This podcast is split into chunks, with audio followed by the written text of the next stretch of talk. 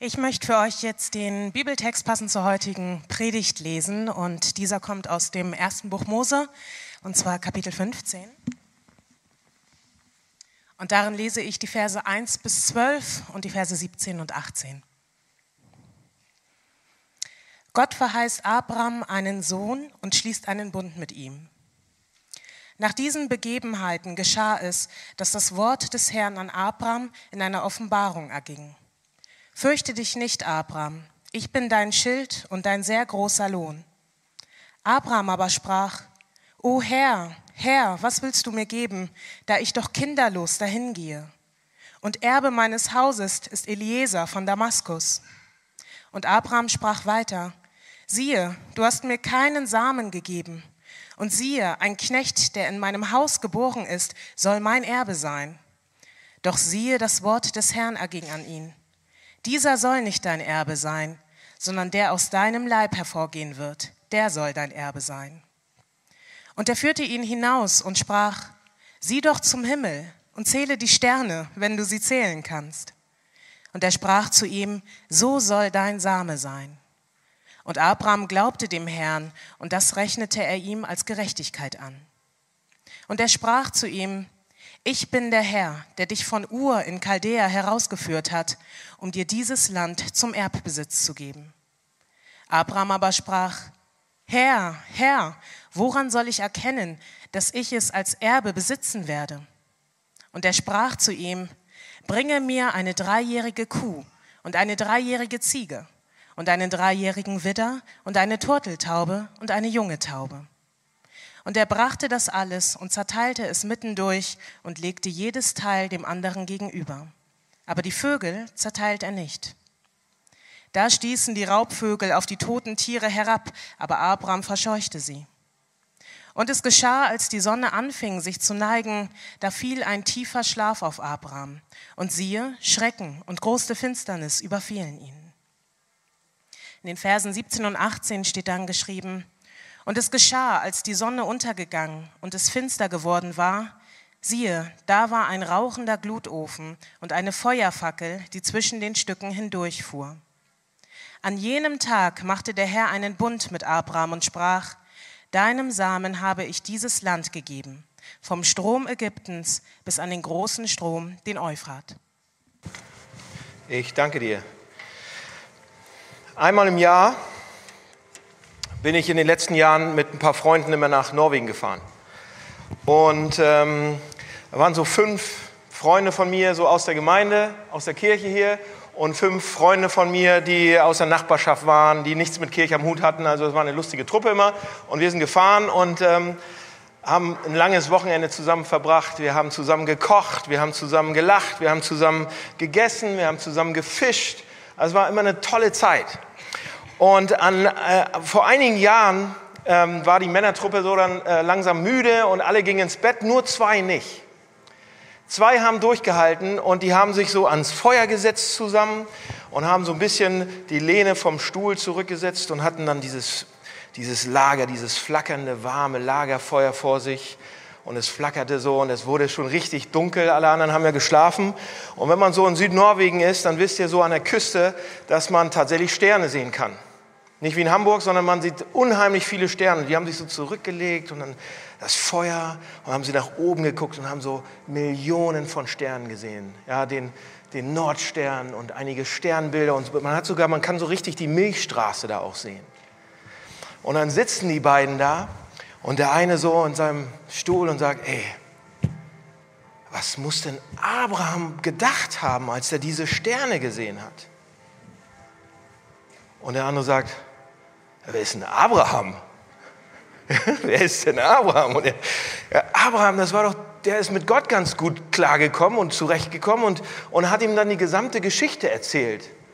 Mit Abraham und seinem Sohn und den, diesen, dieses Versprechen, was Gott ihm gegeben hat. Und der andere sagt, ja, und hat's geklappt? Was meint ihr? Hat's geklappt? Ja? Einigermaßen, ja? In unserem Text heute bekommt Abraham das Versprechen, dass Gott ihn segnen, will, dass Gott etwas unheimlich Großes durch ihn tun will. Da sehen wir in Vers 1 und Vers 2, das lesen wir uns nochmal gemeinsam durch. Nach diesen Begebenheiten, das lesen wir irgendwann, gibt es da mal eine extra Predigt vor, was davor passiert ist, was danach passiert ist. Aber hier ist der Text. Nach diesen Begebenheiten geschah es, dass das Wort des Herrn an Abraham in einer Offenbarung erging. Also, Abraham hat irgendwas gehört. Abraham hat eine, da steht, eine Offenbarung bekommen. Etwas mit ungeheuerlicher Klarheit, dass er es hören, fast hören konnte. Wir wissen nicht genau, aber es war ein starker, klarer, eine feste, überwältigende Klarheit bei ihm, dass er gesagt hat, das ist von Gott. Das habe ich gehört, das habe ich, so, das war eine Offenbarung fast für mich. Übrigens ähm, ist Abraham der Einzige in den ersten fünf Büchern Mose, dem sowas passiert, der so eine Offenbarung von Gott bekommt, wo Gott mit ihm so redet. Also eine ganz klare, hörbare Offenbarung. Und da steht dann, ähm, Abraham, ja, fürchte dich nicht, Abraham, da heißt er noch Abraham, da reden wir auch mal später drüber, warum der denn Abraham heißt irgendwann. Da steht, fürchte dich nicht, Abraham, ich bin dein Schild und dein sehr großer Lohn. Ja? Hab keine Angst, ich werde dich beschützen und du wirst einen großen Lohn bekommen, sagt Gott ihm. Was sagt Abraham? Oh Herr, Herr, was willst du mir geben? Ich bin noch kinderlos. Seht ihr, Gott gibt ihm eine unglaublich tolle, ein tolles Versprechen. Sagt, ich bin auf deiner Seite, ich werde dich beschützen und ich werde dich richtig segnen. Ich werde dir alles geben. Was sagt Abraham? Ja, und äh, was, ist, was ist mit dem Kind, das du mir versprochen hast? Er, er, er, er begreift gar nicht, was Gott ihm da sagt fast. Ja, er sagt nicht, oh, jetzt fühle ich mich besser, vielen Dank. Oder er sagt auch nicht, ja, ich weiß was, Gott, ich habe gerade angefangen, mir Sorgen zu machen, aber jetzt, nachdem du das gesagt hast, ist alles wieder gut. Nein, sagt er nicht. Abraham sagt, was tief in ihm los ist. Er sagt, weißt du Gott, wenn du schon davon redest, dass ich reich belohnt werde, was ist mit dem Kind, das du mir versprochen hast? Und die Antwort darauf, die Gott gibt, was ist es? Gott macht ja weiter mit ihm. Abraham kriegt dieses Versprechen. Abrahams Antwort auf Gottes Versprechen ist, er zweifelt, er weiß nicht so recht. Und was macht Gott dann? Gott kommt nochmal zu ihm und sagt, mach dir keine Sorgen. Und dann, wie ich finde, dann, dann, dann geht Gott mit ihm raus, draußen vors Zelt. Und was, das, was dann kommt, finde ich, ist eines der liebsten, der liebevollsten, wundervollsten, motivierendsten so Zusicherungen, die Gott jemals jemandem gegeben hat. Ja, Gott nimmt Abraham vor das Zelt mit, legt quasi seinen Arm auf seine Schulter und sagt, schau in den Himmel, schau dir die Sterne an so zahlreich werde ich deine Kinder machen. So einflussreich werde ich bei dir eingreifen. So einflussreich werde ich dich erretten und retten und werde dir das geben. So viele Nachkommen wirst du haben. Das werde ich, Abraham, durch dich tun. Nicht durch jemand anders, sondern durch dich. Und dann sagt Vers 6, sagt uns ja, dass Abraham das glaubte, wenigstens in dem Moment. Und dann Vers 7 geht es weiter und er sagt, Gott, Gott sagt, ich habe dich bis hier gebracht, ich gebe dir auch das Land. Und dann wieder Abraham in Vers 8 sagt, was sagt er? Oh, wirklich? Kann ich denn wirklich sicher sein? Kann ich wirklich sicher sein? Will ich Gott vertrauen? Im Prinzip ist das, was zwischen den Zeilen da steht. Gib mir noch eine Bestätigung dafür. Woher kann ich es wissen? Er zweifelt immer noch. Er ist sich nicht hundertprozentig sicher. So, jetzt ist die Frage, was können wir aus diesem Text lernen? Was hat der mit uns als Hafen zu tun? Mit uns als neuer Kirche? Das Erste, was wir lernen, ist, Gott sagt, Gott sagt ja, ey, schau in den Himmel. Sieh in den Himmel und zähl mal die Sterne. Kannst du sie zählen? Und, er, und Gott sagt, so zahlreich will ich deine Nachkommen machen. Seht ihr, von, hier ist das Erste, was wir lernen. Von 1. Mose, von diesen Stellen bis in die Offenbarung geht es Gott darum, in der ganzen Bibel hat Gott eine Sehnsucht sozusagen, hat Gott eine, einen Wunsch und sein Plan ist es dann auch, seine Herrlichkeit, sein Ebenbild multiplizieren zu lassen zu seiner Ehre. Durch uns, durch seine, seine Freunde. Das heißt, von Anfang an möchte Gott gerne, dass seine Menschen sich multiplizieren. Das ist das Design und der Auftrag der Schöpfung.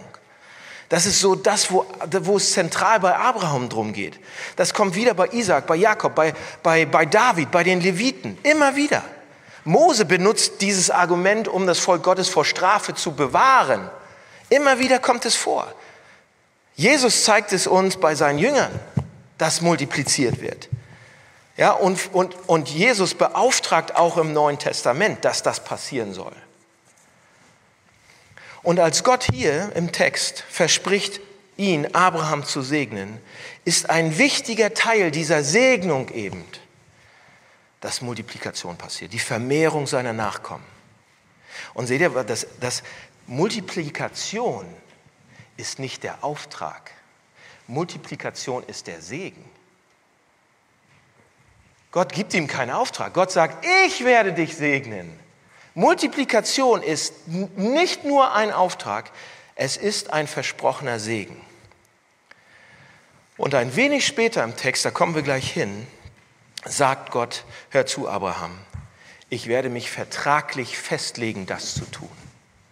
Ich werde mit dir einen Bund schließen. Ich, Gott, werde mich vertraglich festlegen, dass ich mich an dieses Versprechen, dir den Segen zu geben, dass ich mich daran halten werde. Ja? So zahlreich wie der Sand ist, so zahlreich ähm, wie, die, wie die Sterne sind, so zahlreich werden deine Nachkommen sein. Und wisst ihr, was hat das mit uns zu tun? Wisst ihr, was das mit uns zu tun hat? Im Neuen Testament, pass mal auf, glaubt ihr erstmal, dass Abraham hat ja nur einen Sohn bekommen? Glaubt ihr, dass damit nur die seine Kinder gemeint sind? Nein, es sind seine Nachkommen gemeint. Alles, was danach kommt.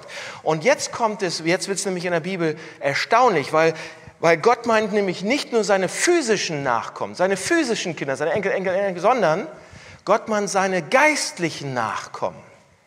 In Galater 3, 7 und 9 lesen wir, daran müsst ihr doch erkennen, wer Abrahams Söhne und Töchter sind. Es sind die Menschen, die ihr Vertrauen auf Gott setzen. Von dieser guten Nachricht hat die Schrift schon lange im Voraus gesprochen. Sie kündigte an, dass Gott Menschen aus allen Völkern auf der Grundlage des Glaubens für gerecht erklären würde. Abraham wurde nämlich die Zusage gemacht, durch dich werden alle Völker gesegnet. Daraus folgt. Was folgt daraus? Wer immer sein Vertrauen auf Gott setzt, wird zusammen mit Abraham, dem Mann des Glaubens, gesegnet werden. Habt ihr es gehört?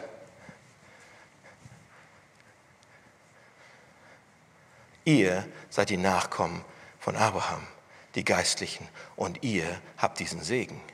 Durch euch wird Gottes Volk multipliziert. Nicht meine Worte, das steht da. Das steht da. Das bedeutet, das Versprechen, das Abraham von Gott bekommen hat, seine Nachkommen so zahlreich wie Sand und wie Sterne zu machen, gilt nicht nur für Abraham, sondern für euch, für dich. Es gilt für dich. Das heißt, durch uns wird Gottes Reich multipliziert. Durch dich wird Gott seine Menschen, sein Ebenbild multiplizieren. Durch dich werden Jünger gemacht und werden Jünger wachsen. Was glaubt ihr, zu was diese neue Kirche fähig ist? Was glaubt ihr, was Gott durch diese neue Kirche tun kann, tun will? Was glaubt ihr, was, was, was Gott mit dieser neuen Kirche, mit dieser neuen Gemeinde machen will? Wie viele Leute will Gott in sein Ebenbild formen durch diese Gemeinde? Lasst mich noch ein bisschen persönlicher werden. Worum bittet ihr Gott gerade? Dass er durch dich in dieser Stadt machen will. Um wie viele Männer und Frauen bittet ihr Gott gerade, dass Gott durch dich diese Menschen im Glauben, ins, in Glauben hineinbringt und dann in den Glauben weiterbringt? Wie viele? Wie viel trauen wir Gott zu? Was glaubst du, was mit dieser Kirche passieren kann? Wisst ihr, wie wir jetzt reagieren? Wie reagieren wir jetzt? Wir sagen, oh, Wirklich? Wir reagieren genauso wie Abraham, oder? Wir zweifeln. Meinst du das ernst? Kannst du mir das irgendwie zusichern, dass das wirklich jetzt auch für uns, du hast es aufschreiben lassen, aber gilt das jetzt auch wirklich für mich? Und wir denken vielleicht sogar, ja, okay, Abraham oder vielleicht Billy Graham, wenn ihn einer noch kennt, der konnte sowas. Ja, oder vielleicht irgendwelche tollen, guten Redner oder Pastoren oder sonst, die können sich irgendwie multiplizieren. Ja, aber, aber aber ich? Wir zweifeln genauso wie Abraham. Wir sind uns nicht sicher, dass Gott das durch, durch durch uns tun will. Seht ihr, und Abraham, Abraham hatte dieses riesen tiefe Glaubensleben mit Gott. Ja, der war, der war, der hatte sein Land, seine Familie, seinen Beruf, alles verlassen für Gott. Und dann sehen wir einen Mann, wo die Hälfte der Welt gerade irgendwie seinen Glauben als Inspiration nimmt.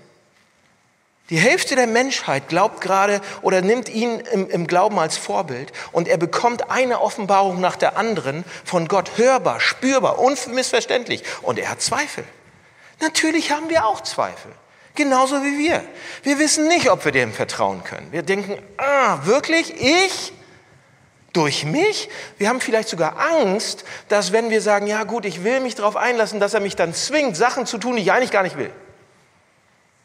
Ja, will ich eigentlich gar nicht. Ich will doch das machen, was ich mir vorgenommen habe. Ne? Wir zweifeln, dass er es vielleicht so gut meint mit uns. Wir verstecken uns hinter intellektuellen Zweifeln, weil wir Angst haben oder Gott nicht richtig kennen. Wie will Gott durch mich Menschen zu Jüngern machen? Wie will er durch mich seine Gemeinde multiplizieren? Vers 6 sagt uns, dass Abraham dem Herrn glaubte, wenigstens für einen kleinen Moment. Da steht, Vers 6 steht, und Abraham glaubte dem Herrn und das rechnete er ihm als Gerechtigkeit an. Seht ihr, Gott antwortet auf Gebete. Gott antwortet auf Gebete von gerechten Menschen. Gott antwortet auf Gebete, die ganz dicht, auf, Gott antwortet auf Gebete von Menschen, die ganz dicht bei ihm dran sind, die in seinen Augen gerecht sind. Gott antwortet auf gute Menschen, auf Gebete von guten Menschen. Abraham, Elia, David, das waren da gerechte Menschen. Aber wisst ihr was? Sie waren genauso wie wir. Sie, waren, sie hatten den gleichen Charakter wie wir. Die waren auch verdreht. Die waren auch so ein bisschen schummelig manchmal und haben Shortcuts benutzt und haben Leute ziemlich, ziemlich wehgetan. Genau wie wir. Sie waren auch Sünder. Sie mussten ihre Gerechtigkeit oder dass sie vor Gott gut dastehen, genauso bekommen wie wir.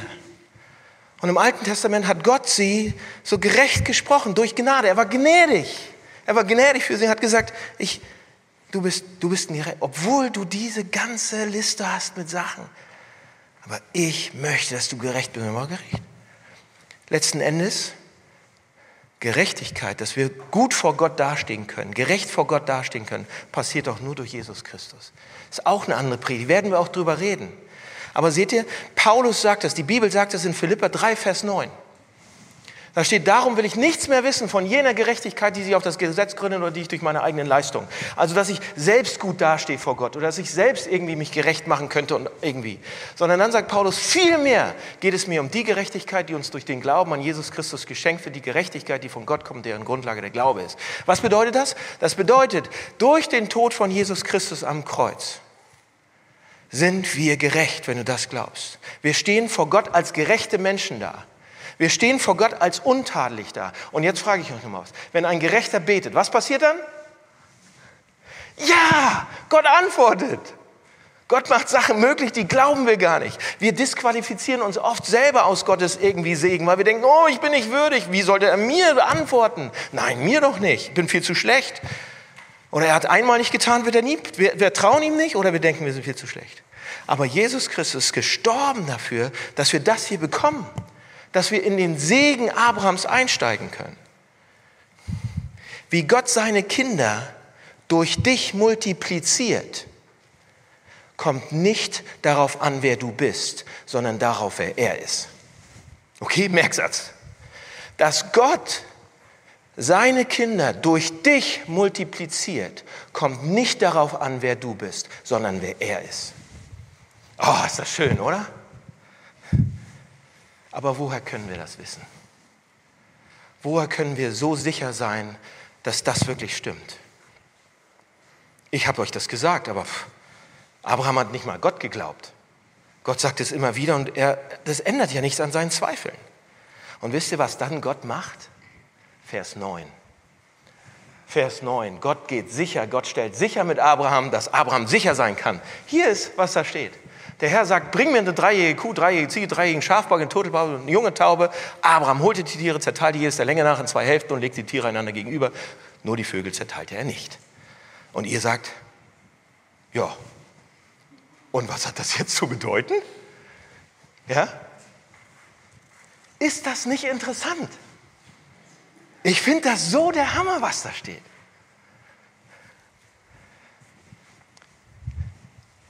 Gott sagt ihm, hol die Tiere. Abraham weiß sofort, worum es geht. Abraham weiß sofort, was er machen soll. Gott sagt ihm nur, hol die Tiere. Abraham weiß sofort, worum es geht. Das ist doch interessant, oder nicht? Hier ist, was da passiert. Gott und Abraham wissen beide, was da gleich passieren wird. Warum? Sobald Gott Abraham sagt, hol die Tiere, wusste Abraham, dass Gott jetzt einen Vertrag schließen will. Gott will jetzt ein Bündnis eingehen. Gott will sich vertragsmäßig an sein Versprechen halten. Er will es quasi, heute würde man das aufschreiben. Seht ihr, heutzutage, wir leben in einer schriftlichen Kultur in einer Schriftkultur. Alle unsere Verträge, wenn wir was kaufen, wenn wir ein Haus kaufen, wenn wir irgendwas machen, wenn wir uns zu was verpflichten, schreiben wir das auf. Und wir unterschreiben dann mit unter Unterschrift, mit Blut, mit Stempel, mit was auch immer, aber wir schreiben das auf. Ja, und um das hier zu verstehen, damals war es nicht so. Damals lebten die in einer mündlichen Kultur, in einer oralen Kultur, Geschichtenerzählerkultur. Und die Art und Weise, wie man Verträge abgeschlossen hat, war, dass man die, die, Schaus die nachgespielt hat quasi. Man hat die Konsequenzen für Vertragsbruch nachgespielt.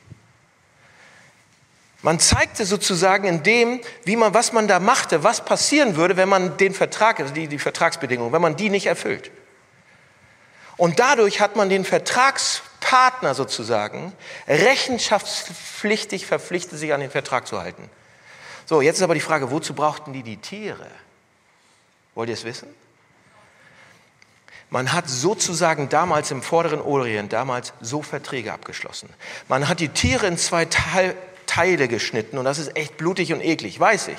Aber so haben die das damals gemacht. Die haben die Tiere in zwei Teile geschnitten und gingen dazwischen, haben dann so einen Weg gemacht, so eine Straße links und rechts und dann sind die da durchgegangen. Warum? Man identifizierte sich rituell mit den Tierstücken und zeigte die Konsequenzen, die es geben würde, wenn man den Vertrag bricht. Man sagte damit, wenn ich mich nicht an den Vertrag halte, dann soll ich zerteilt werden wie diese Tiere. Dann soll mein Fleisch zerstückelt werden in der Wüste zerteilt werden und die Vögel und wilden Tiere sollen es fressen. Leute, und das war effektiv. Könnt ihr, könnt ihr euch bestimmt vorstellen. Wenn ein großer König irgendwie ins Land kam und seine ganzen neuen Untertanen, das Volk irgendwie eingenommen hatte, das, das Land, und er ließ dann, hat das gemacht und ließ alle Untertanen da durchgehen. Übrigens, der König musste das nicht machen. Der König hatte alle Trümpfe in seiner Hand. Der, der hat das, da musste man schon echt feiner König sein, wenn man sagte, ich gehe da auch durch. Meistens haben die Könige, das wissen wir aus der Archäologie, das nicht gemacht und sind nicht durchgegangen, sondern haben wirklich nur alle Untertanen da durchgehen lassen. Das, ist, das wird gleich interessant noch deshalb. Also im Mittleren Osten, im Hebräischen auch, das, das wird ja nicht erklärt hier im Text. Abraham wusste sofort, worum es ging und Gott auch. Es wurde ein Vertrag abgeschlossen. Und in Vers 18, da wird dann wörtlich übersetzt, wenn, wenn man Vers 18 übersetzen würde, das habe ich jetzt nicht hier, aber da steht, da steht nicht, sie schlossen einen Vertrag, sondern im Hebräischen steht da, sie schnitten einen Vertrag. Sie schnitten einen Bund, Blutvergießen. Und Gott war gewillt, Leute, sich auf diese kulturellen, diesen kulturellen, komischen Vertragsabschluss einzulassen. Das war eine Form, die damals jeder verstand. Und als Abraham das gehört hatte, Mann, ich muss die Tiere holen, da wusste er, das passiert jetzt, aber er hat doch tierisch Schiss gekriegt. Tierisch Angst. Das lesen wir in Vers 17 und Vers 18. Ja, da passieren zwei verwunderliche Sachen. Aber nach Vers 17 und Vers 18 gab es keine Zweifel mehr für Abraham. Ja, es gab keine skeptischen Fragen mehr. Wie kann ich das wissen und ist das wirklich? Er hat nicht mehr gezweifelt. Diese beiden Dinge müsst ihr auch haben. Was sind die Dinge? Das erste ist, wer da durch die Stücke durchging. Vers 17 lesen wir, als die Sonne untergegangen war und es dunkel geworden war, sah Abraham auf einmal einen rauchenden Schmelz auf eine brennende Fackel. Die fuhren zwischen den zerteilten Tieren durch. Zuerst einmal müssen wir eigentlich Vers 12 nochmal gucken und sagen, was ist kurz vor dem Vers 17 passiert. Da steht nämlich, als die Sonne unterging, fiel Abraham in einen tiefen Schlaf und eine unheimliche, erdrückende Angst legte sich auf ihn. Das heißt, er hatte unglaublich Angst. Woher? Warum? Weil er wusste, er müsste gleich durchgehen. weil er wüsste, ach du meine Güte, das hat ihn so zu Boden geworfen, der hat keine Lust drauf gehabt. Da war so eine riesengroße, schwere, unglaubliche Dunkelheit. Das wurde dunkel in ihm, steht da, komplett dunkel und er hatte Angst ohne Ende. Und was dann kommt, war dieser rauchende Schmelzofen und die brennende Fackel. Und diese beiden Worte sind schwer zu übersetzen. Aber wir wissen das von, von Kommentatoren, die ich gelesen habe, wissen wir das, dass die gleichen Worte benutzt wurden, als, als Gott am Berg Sinai aufgetaucht ist. Gott persönlich, die gleichen Worte. Oder als die Feuersäule bei Nacht das Volk Israel beschützt hat und den Weg gezeigt hat. Die gleichen Worte. Gott kommt. Ja, das ist quasi Gott selbst. Gottes Gegenwart. Ein reißender, zuckender Blitz. Feuer, Hitze. Donner, Tosen, Rauch, all das. Und das geht durch diese Tierhälften durch. Das heißt, Gott persönlich, Gott persönlich geht durch diese Hälften durch. Und er spricht und er sagt, ich werde dich segnen und ich werde dir dieses Land geben. Und Abraham ist komplett sprachlos. Der muss da gesessen haben und muss gedacht haben, äh, was, wie bitte? Was, wisst ihr, was das bedeutet? Das konnte nur eine Sache bedeuten. Gott sagt damit, Abraham, du willst sicher sein, du willst wissen, dass du sicher sein kannst, du willst, du willst, du willst, du willst, du willst über mich Klarheit haben, du willst nicht mehr zweifeln, du willst, dass ich durch dich ein, ein Volk errette sozusagen, du willst, dass ich durch dich mein Volk auf dieser Welt zusammenhole. Und wisst ihr was? Indem Gott da durchgeht, sagt Gott, Abraham, ich werde das machen. Ich werde mich daran halten. Ich werde dich segnen. Und wenn nicht, wenn ich dich nicht segne, dann wird meine Unvergänglichkeit vergänglich. Dann wird meine Power, meine Kraft nutzlos. Dann wird meine Unwandelbarkeit wandelbar. Dann wird meine Unendlichkeit unendlich. Dann wird das Unmögliche möglich. Dann, wenn ich mich nämlich nicht daran halte, dann werde ich abgeschnitten, dann werde ich zerschnitten, dann werde ich sterben. Gott geht da durch und sagt das damit. Ist, Gott sagt, wenn ich mich nicht daran halte, werde ich sterben. Wenn ich mich nicht daran halte, werde ich zerschnitten. Und wir sagen, oh, das muss man erst mal verdauen so. Und wisst ihr was? Das ist noch nicht alles, was Gott macht. Das ist noch nicht alles, was Gott macht.